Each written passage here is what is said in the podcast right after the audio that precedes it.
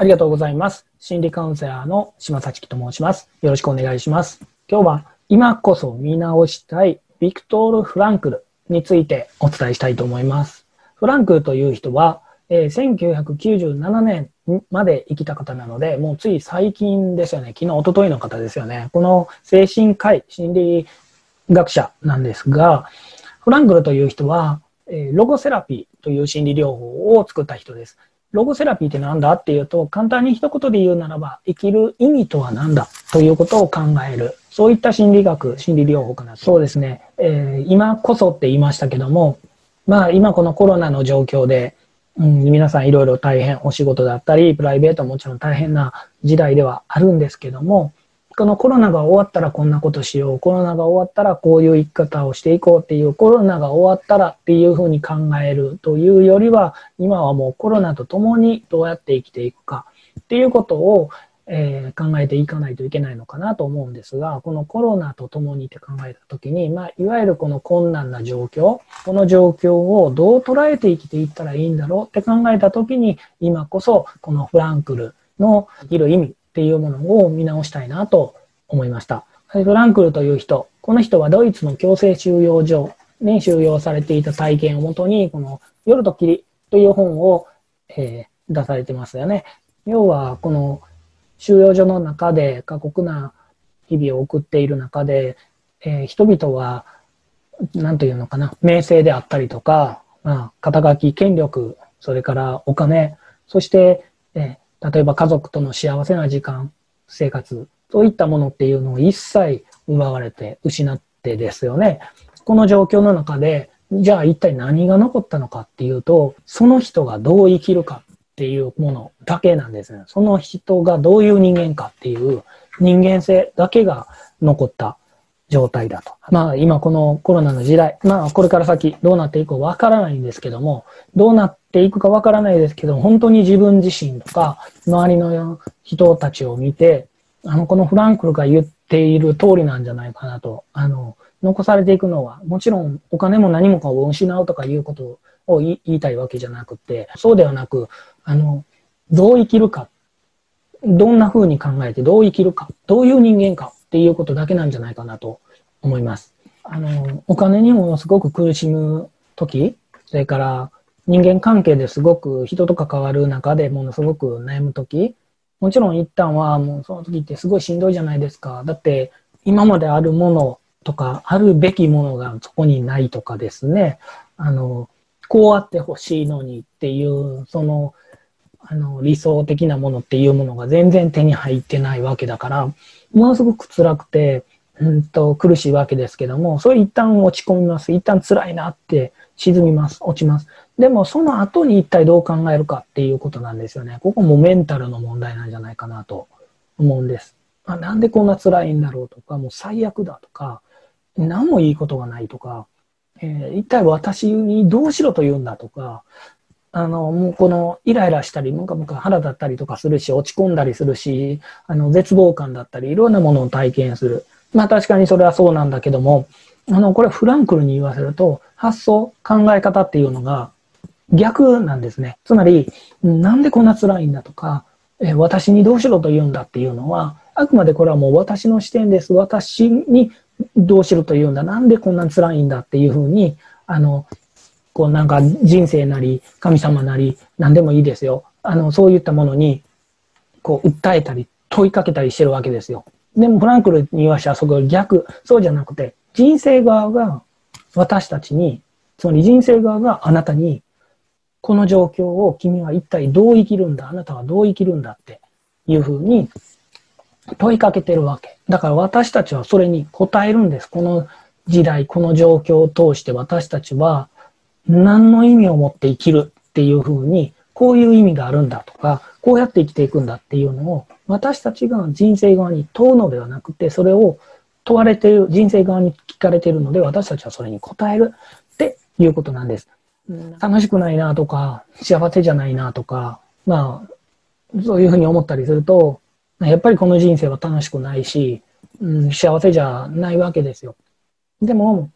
それって、あの、楽しいとか、幸せになることとか、そういったものを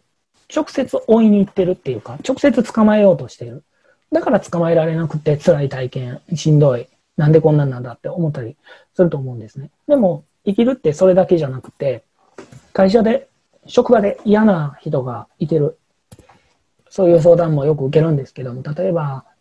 まあ、まあ嫌がらせばっかりするとか、何でもかんでも命令ばっかりしてくるとか、なんでこの人はいつもこうなんやとか、もうこの人のこと考えたらもう腹立ってくるし、ムカムカしてくるし、なんなら仕事中じゃなくても、仕事終わってからもう夜寝る前までギリギリまで寝てからもかもしれないけどもう、あの人のことで頭いっぱいいっぱいになって、まあ確かに辛い。だけど、次にじゃあどう考えるかなんですよね。あの、この状況に対して、なんでこんなに辛いねんとか、なんでこんな仕事思わないねんっていうのを、私側から言うんではなくてですね、またここで人生側が言うわけですよ。あなたはこの状況の中でどう生きるんだと。あなたはこの、えっ、ー、と、出来事、こんなこと言ってきたとか、こんなことされたっていうのがあったとして、じゃあその出来事をあなたはどう捉えて、どう生きようとするのですか？っていうふうに問われてるわけです、私たちが。じゃあ、私たちはそれに答えないといけないですよね。うん。例えば、うん、いろんなことを言ってくる。あれこれいろいろあれやれこれやれっていろんなことをやってくるんだけど、なんでこいつはこんなことばっかり言うねんっていう風な捉え方をするのではなくて、言われたことに対してすぐに秒で対応できるようにしてやろうとか。あれこれいろいろ言われたら、ああ、それはこれ、これはこれ、これはこれってやってるうちに自分はものすごく仕事ができる人間になるんじゃないだろうかと。あらゆる言い方や、あらゆる内容の、うんと、命令や指示に対して、いろいろな答える選択肢、いろいろそれに対応する選択肢を増やすことができたら、自分はものすごく仕事ができる人間になるんじゃないだろうか。なんなら100個、その選択肢のあの数を100個集めることを自分の目標にしよう。そして100個集まったその暁には自分へのご褒美としてそうだ、どっか旅行へ出かけようとか、なんかいいものを買おうとか、そういうことを考えながら生きていく。っていうことができるかもしれない。それは、あの、楽しいとか幸せとかじゃないかもしれない。あらゆる仕事に対応するっていうことで、あの、楽しいとか幸せとかではないいろんな体験をするかもしれない。でも、その自分はこの人生をこういう目的を持って生きるんだ。こういう使命感で自分は今この時代を生きるんだって考えている。その、その過程自体が人生なんですね。楽しいとか幸せっていうものを捕まえるためだけが人生ではなくて、その自分で決めたその目的、使命、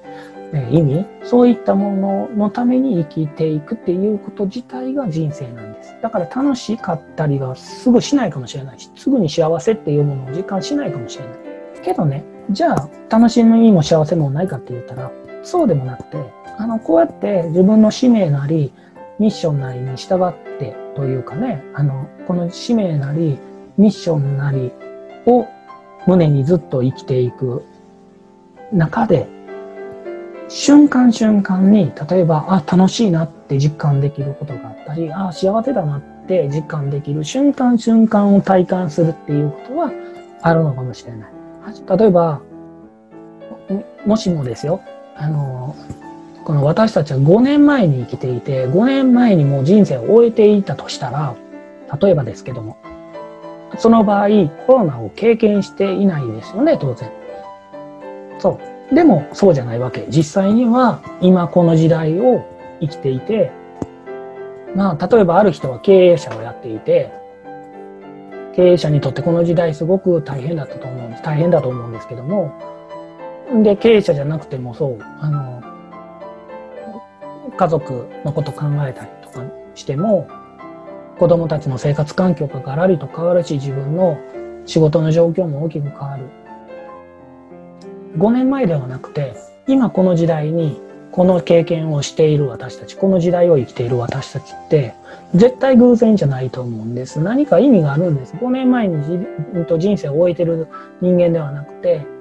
この今のこの時代をここの場所で生きている、この状況で生きている。例えば経営者の人は、この時代に自分は経営者として生きているっていうことがあったとして、それって絶対に偶然じゃない。何らかの意味があるんです。じゃあ、どんな意味があるのか、それを人生が問いかけてきているので、あとは私たちがそれに答えるんですよね。